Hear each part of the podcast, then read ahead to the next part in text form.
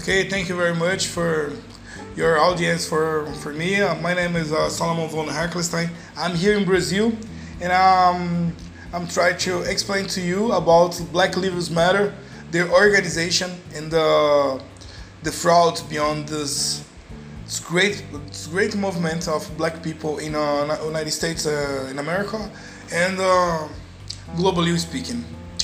Uh, the phrase Black Lives Matter has entered the lexicon as a grassroots movement for a number of reforms, but there are differences between supporting the premise that Black Lives Matter and the official Black Lives Matter organization, BLM. All people should believe that Black Lives Matter, but the official Black Lives Matter uh, organization is being hijacked by operatives with a radical agenda.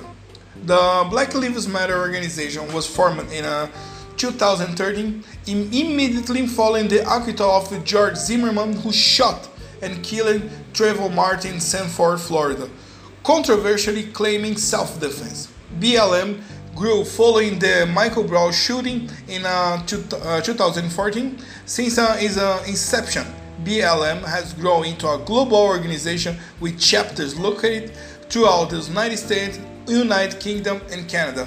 BLM's central message is to eradicate white supremacy and build local power to intervene in violence inflicted on black communities by the state and vigilance. The who funds Black Lives Matter? The group called Black Lives Matter is sponsored by a separate 501 organization but the overall movement has a number of other groups associated with it. In total, they have taken over 133 million since 2013, including at least 33 million for organizations associated with billionaire donor George Soros, who finance a collection of far-left groups. Partners partner of BLM, such as the Movement for Black Lives Matter, push a much broader agenda. Its policy platform include reparations and defunding the police. Their proposed reparations include access for all black people to free higher education and open admissions to all public universities and college, technical educations, and educational support programs. It defund the police campaign call for withdrawing police departments from state and federal grant programs that provide surveillance, tech, and training, and removing police from schools and universities, a controversial demand given. Recent high-profile shooting at the schools. Other organizations in the Black Lives Matter network include Black Youth Project 100, its agenda to build black futures, featuring many ethical proposals. Under their Work and Bill of Rights, all people, regardless of employment status, would be eligible to receive a guaranteed living income. It also states all children, regardless of the financial status the child was born into, should receive a child development account or baby bond.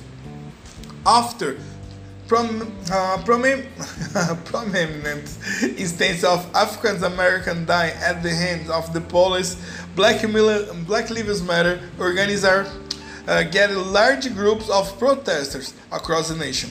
The most recent protest is 2020 extended globally. These demonstrations often last weeks and sometimes morph into riots that loot business and burn, burn down buildings. Uh, some supporters of Black Lives Matter central message oppose some its more aggressive tactics.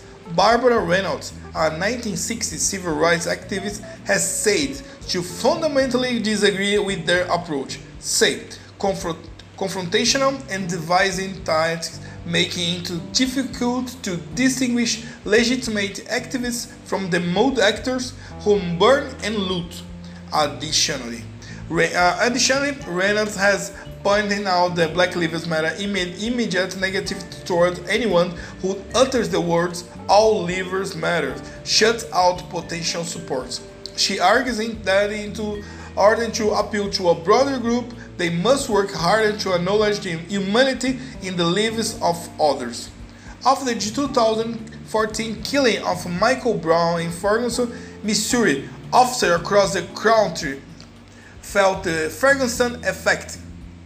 Uh, the Ferguson effect refers to the, the anti-police environment that uh, erupted across the nation immediately following the weeks of riots. After surviving 18,000 officers across the United States, Pew Research Center released a study revealing, revealing 72% of officers have become more reluctant to stop and question suspicious, suspicious persons.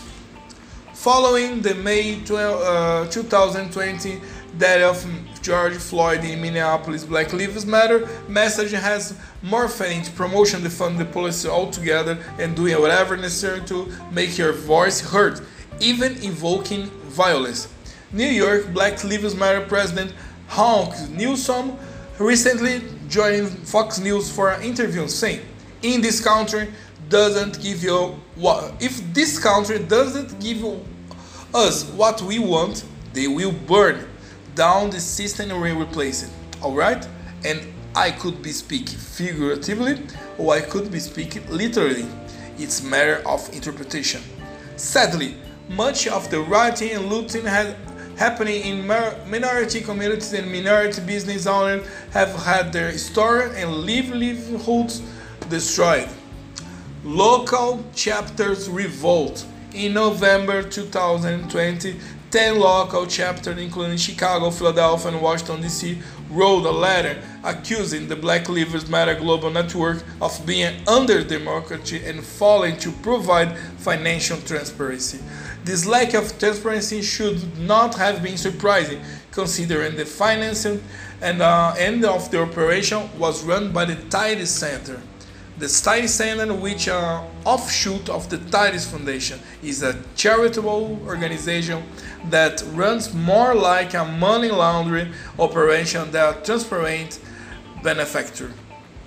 The Tides Center took over the financial end of Black Lives Matter uh, global network in July 2020 after the previous financial banker, uh, Thousand Currents, drew is accepted from donors of following Susan Rosenberg, a convicted domestic terrorist who, had, who was charged for her role in 1983 bombing of the US Capitol to manage the finance.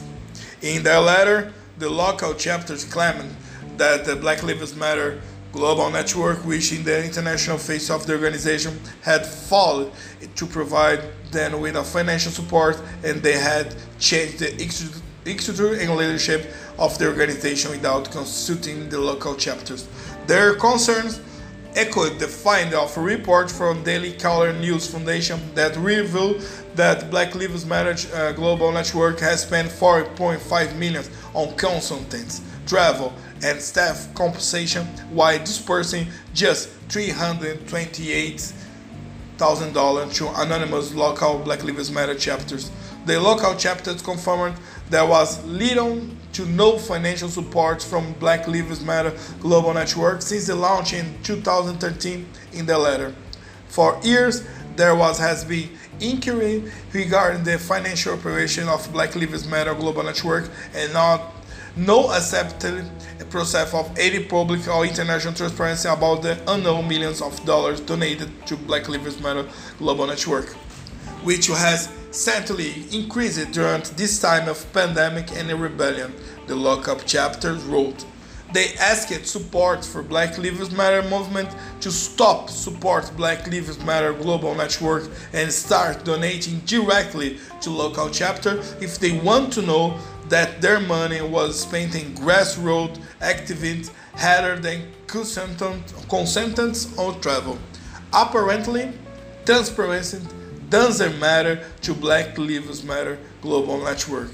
Thank you very much for your audience. I'm Solomon Van Solomon von Herklestan here in Brazil.